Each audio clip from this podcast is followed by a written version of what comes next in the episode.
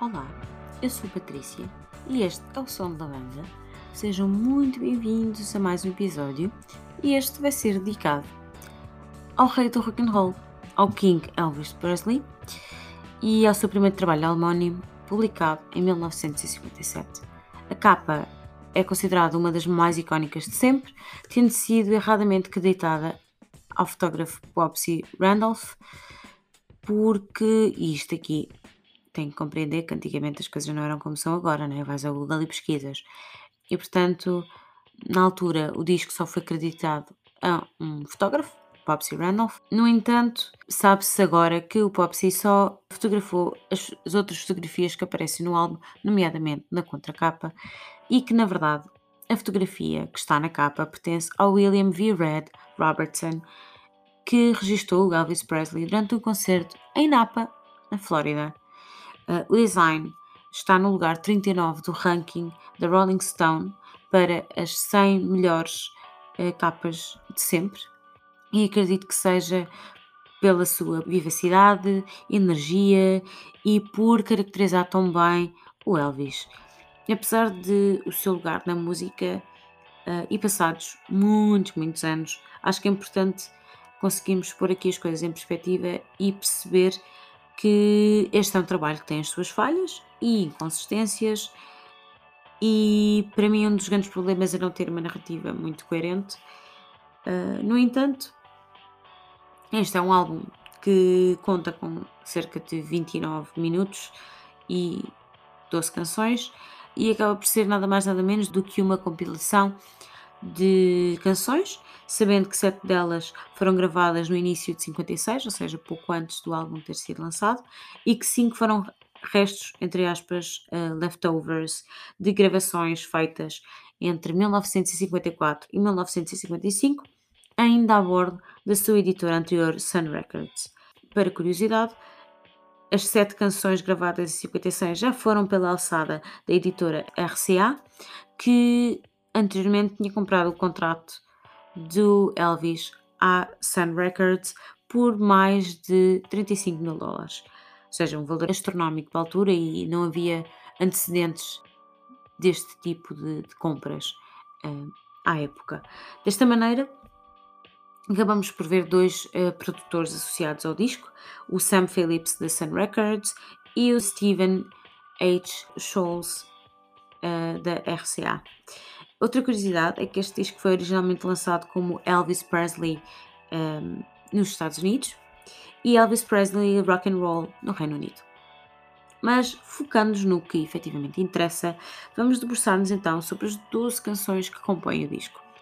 A primeira, Blue Suede Shoes, foi originalmente escrita e gravada por Carl Perkins em 1955 como uma das primeiras canções rockabilly misturando estilos diferentes como blues, country, assim numa batida mais popular e comercial.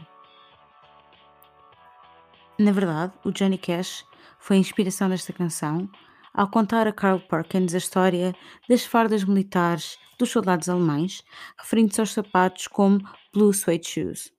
Segundo reza a história, Perkins dava um espetáculo em 1955 ano em que surgiu a canção, e ouviu alguém gritar Don't Step on My Suede. Reparou que o rapaz estava a usar nada mais nada menos que os sapatos azuis de camurça. Dali ao Presley catapultar a canção para os grandes êxitos foi só uma questão de tempo. Uma das partes que eu mais gosto é esta. All over the place,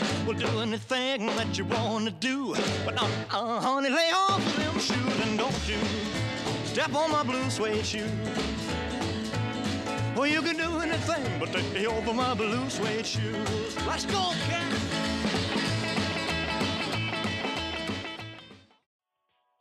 E é assim, é uma canção com um pouco conteúdo, mas que entretém e que é muito divertida e a gente quer isso na vida, na verdade.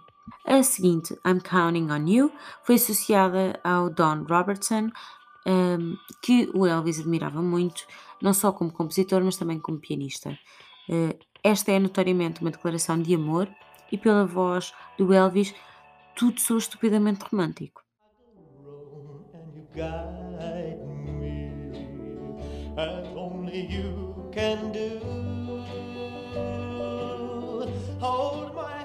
Stand beside me.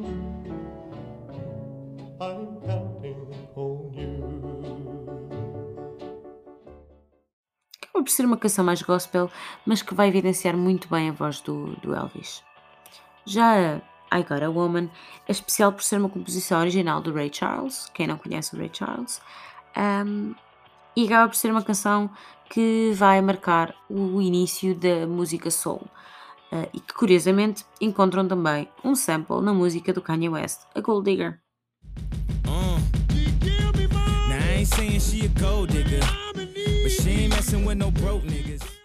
Estão a ver? A parte do Jamie Foxx é a parte que foi inspirada uh, nesta canção do Ray Charles e que, curiosamente, o Jamie Foxx viria a interpretar uh, o papel na biopic do próprio Ray Charles. Mas, voltando aqui à canção e à versão do Elvis Presley.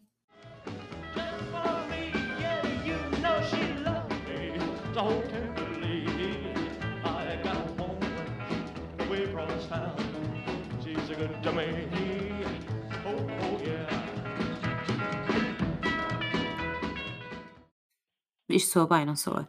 Mas como eu sei que vocês queriam era ouvir isto,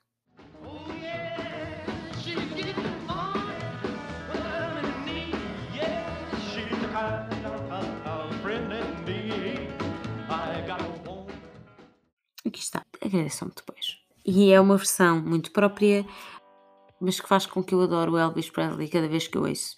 A One Sided Love Affair foi escrita pelo Bill, Bill Campbell e a primeira versão foi associada ao Presley, ao contrário do que das anteriores e de algumas que vamos ouvir mais à frente, o que me leva a acreditar que esta canção foi escrita para ele.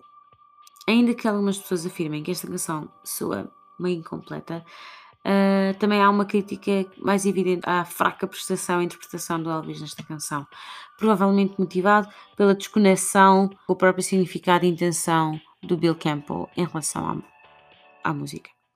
Oh, yeah.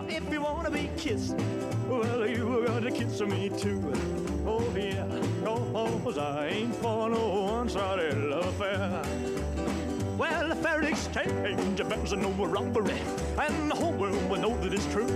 Understanding solves all problems, that's why I'm telling you.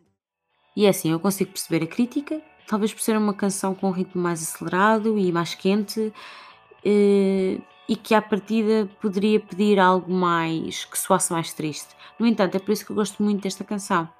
Mas se analisarmos a I Love You Because, acabamos por perceber que segue aqui um caminho oposto. A versão original do Liam Payne soa nitidamente mais country e parece completar a própria letra.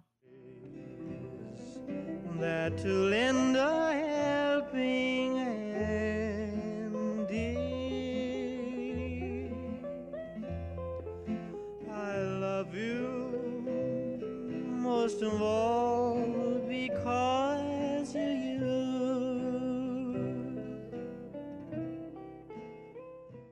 já na versão do Presley.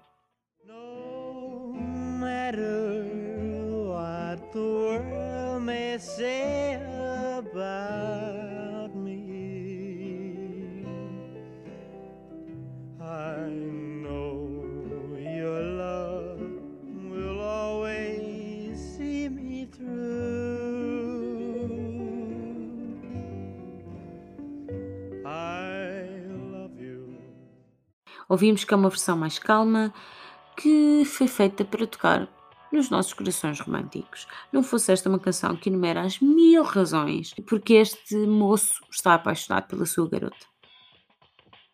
Chegados ao meio do disco, temos a Just Because, uh, que conta com a tripla composição do Bob Shelton, Joe Shelton e Sidney Robin, e foi originalmente gravada uh, pelos Stones Hawaiians, não conheço, mas naquela altura havia bandas em todo lado.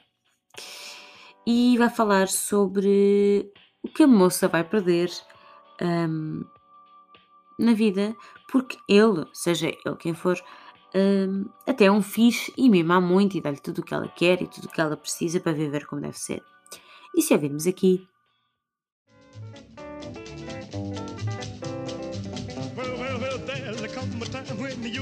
lonesome. And there'll come a time when you'll be blue. Well, there'll come a time when old Santa, he won't pay your bills for. Percebemos que ela, no fundo, vai ficar a lamentar-se por já não ter ninguém a sustentá-la. É assim, temas da época, não é? Temos que perceber isso. A Tutti Frutti é provavelmente uma das mais conhecidas. Foi escrita pelo Little Richard e pela Dorothy Labostri. O refrão vai ser marcado por sons que vão reproduzir muito ah, o padrão da bateria que o Little Richard tinha na sua cabeça. E curiosamente, em 2002, a Rolling Stone escolheu o refrão desta canção como sendo a letra rock mais inspirada de sempre. Não sei o que eles querem dizer com isto, mas eu gosto. É catchy, fica na cabeça e, portanto, that's all we need. Com sonoridades que vão buscar o boogie, o gospel e o blues, este som acaba por ser um dos mais característicos à época e um dos que nos lembramos logo que, que pensamos nos anos 50. E quem é que não conhece isto?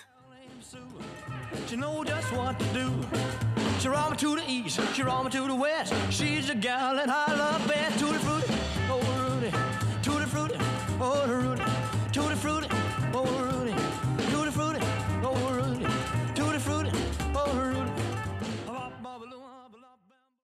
Mas, se querem saber aqui um segredo, eu partilho só assim entre nós. A Dorothy LaBosse dizem que é a principal compositora da canção e inspirou-se numa visita a uma mercearia com uma amiga para comprarem um gelado que naquele dia calhou ser de Tutti Frutti e ela lembrou-se que provavelmente isto pode ser ah, interessante para uma canção e pegou nas suas coisinhas, pegou nas suas ideias e lá compôs a canção. E é o que eu digo, acho que são mesmo estas pequeninas coisas, sabem?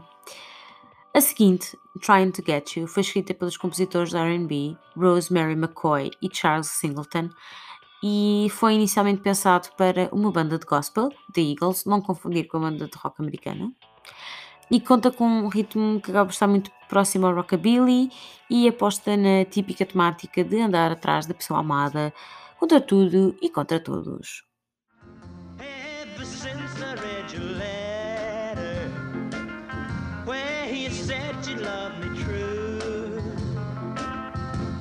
Been traveling night and day. I've been running all the way, baby, trying to get to you. Pessoalmente, eu acho que é o toque perfeito para equilibrar a energia e a densidade das canções anteriores, portanto, nada contra, gosto muito. E, guys, I'm here for it. Uh, I'm gonna sit right down and cry over you. Uh, eu acho que o título fala por si, não é? Diz tudo. Uh, foi composta pelo Joe Thomas e pelo Howard Biggs e a primeira gravação surge em 1954 pelo Roy Hamilton. Eh, esta canção acaba por ter um estilo muito upbeat, muito acelerado, com toques rockabilly, não é? Porque época rock and roll, you know? Eh, e que torna esta canção muito apetecível.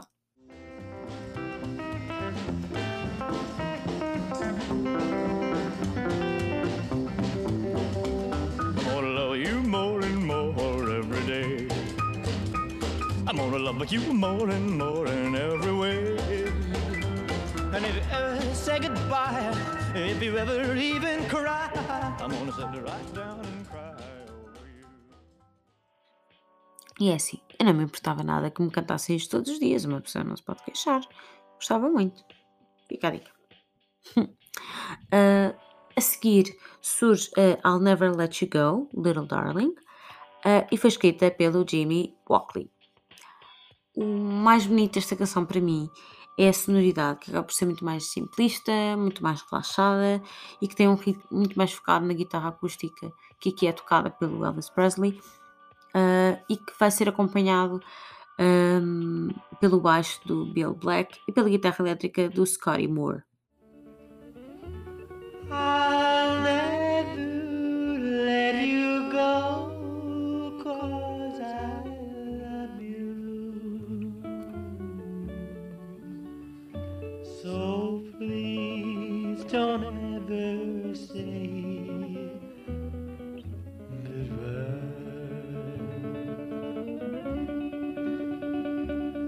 the stars would tumble down beside me. A transição é muito básica, mas traz aqui um fator surpresa e acaba por dar aqui uma nova camada à própria canção. A penúltima, Blue Moon, foi originalmente composta pelo Richard Rogers e Lawrence Hart em 1934, portanto já tem aqui uh, cerca de 20 e poucos anos, uh, e teve versões de artistas como Frank Sinatra, Cyndi Lauper e o Rod Stewart. A referência às Blue Moons, ou seja, as luas azuis, uh, não é descabida, não é nada à toa, e acaba por se referir a fenómenos raros e pouco frequentes em que a lua fica azul. Isto muito uma explicação muito pouco científica, eu sei, mas que para a letra acaba por fazer todo o sentido, porque é sobre alguém que tem o coração partido e que se sente sozinho e que no desespero da, da sua solidão e da sua tristeza acaba por pedir esta entidade, e entidade entre aspas, uh, rara e pouco comum e que suplica que tome conta dele e que o guie para o caminho certo. Blue saw me standing alone without a dream in my heart, without a love of my own. E é assim, o Elvis consegue tornar esta canção ainda mais deprimente, não acham? A última, Money Honey, dá créditos a Jess Stone e começa lindamente.